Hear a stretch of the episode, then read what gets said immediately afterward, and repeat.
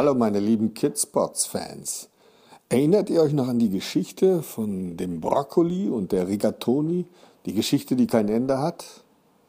Kaum zu glauben, aber wahr.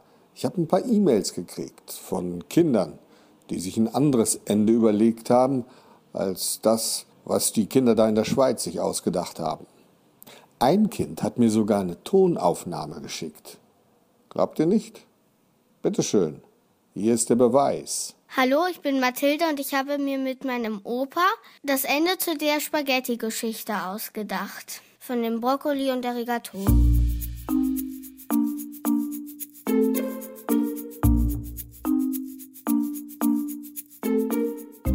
Der Brokkoli war wieder mal an der Reihe, sich um das Abendessen zu kümmern. Er machte Feuer und füllte einen großen Topf mit Wasser und hängte ihn über die Flammen.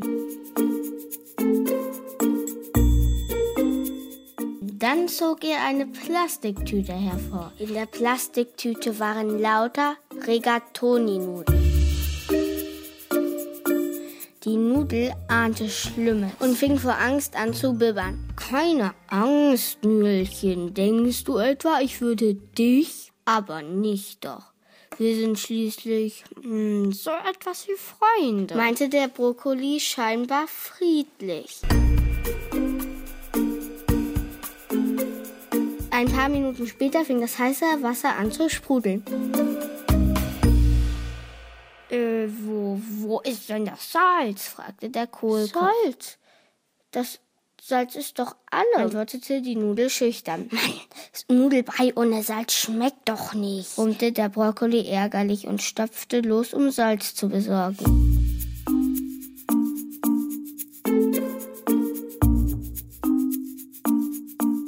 Das war die Gelegenheit für die Nudel. schnappte sich die Tüte mit den Rigatoni und versteckte sie hinter dem Haus. Darauf kam der Brokkoli mit dem Salz zurück. Er blickte sich suchend um. Wo sind denn die Nudeln? Die, äh, die sind weg. Da, da, da kam, kam so ein Kohlkopf wie du vorbei und er hat die mitgenommen. Weil Brokkolis nicht besonders gut hören können, verstand er nicht Kohlkopf, sondern Hohlkopf. Er wurde stinksauer. Was hast du gesagt?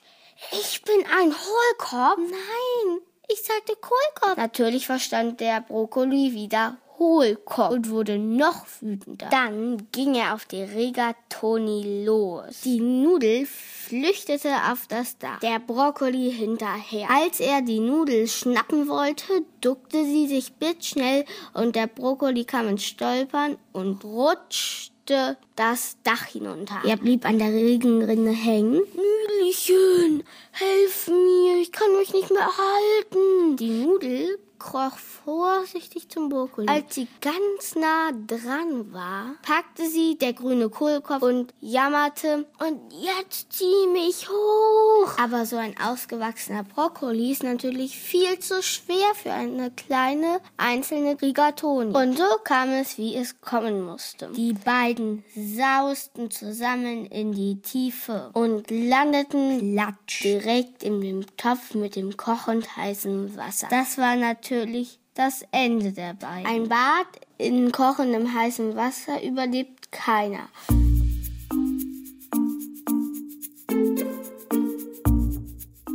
Wie das Schicksal wollte, kam etwa zehn Minuten später ein paar kleine Pfifferlinge vorbei. Die wunderten sich, dass da ein Topf auf dem Feuer vor sich hin köchelte und weit und breit niemand zu sehen war. Guck mal, rief der eine Pfifferling. Was da drin rumschwimmt, das ist ja ein Brokkoli. Bäh, ich hasse Brokkoli. Und daneben das Gelbe, ist das etwa eine Nudel?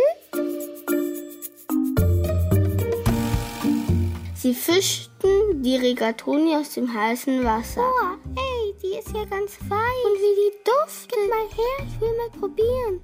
Der Pfifferling knabberte die weich gekochte Rigatoni an. Mm, voll lecker. Die anderen Pfifferlinge bissen ebenfalls in die Nudel und waren genauso begeistert wie der erste. Im Nu hatten sie die Nudel verputzt. Schade, dass es nicht noch mehr davon gibt, meinte einer der Pfifferlinge. Stimmt.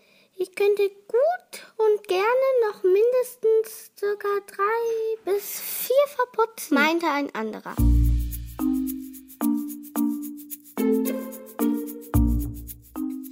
Leute, hier, guckt mal, was ich gefunden habe, rief ein dritter Pfifferling und hielt die Tüte mit den Rigatoni in die Höhe. Die Pfifferlinge fackelten nicht lang und schütteten die Nudeln in das heiße Wasser. Den Brokkoli hatten sie vorher aus dem Wasser gezogen und hinter dem Haus mindestens circa 60 bis 70 Zentimeter tief in die Erde vergraben, weil er so eklig gerochen hatte. Nach zehn Minuten war die Nudel weich. Die Pfifferlinge ließen sich es schmecken. Schmatzen.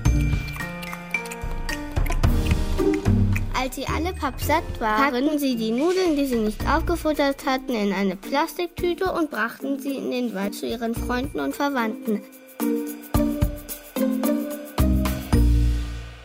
Auch den anderen Pfifferlingen schmeckten die gekochten Nudeln ganz hervorragend. Und so sprach es sich in Windeseile herum, wie lecker gekochte Nudeln schmecken. Irgendwann kriegten das auch die Menschen mit. Von da an gab es keinen Halt mehr. Überall wurden Nudeln gekocht und gegessen. Mit Tomatensauce, mit Ragout, mit Gorgonzola-Soße, mit ganz vielen anderen Soßen auch noch. Und so dauerte es nicht lang, da waren die Nudeln weit und breit das beliebteste Nahrungsmittel.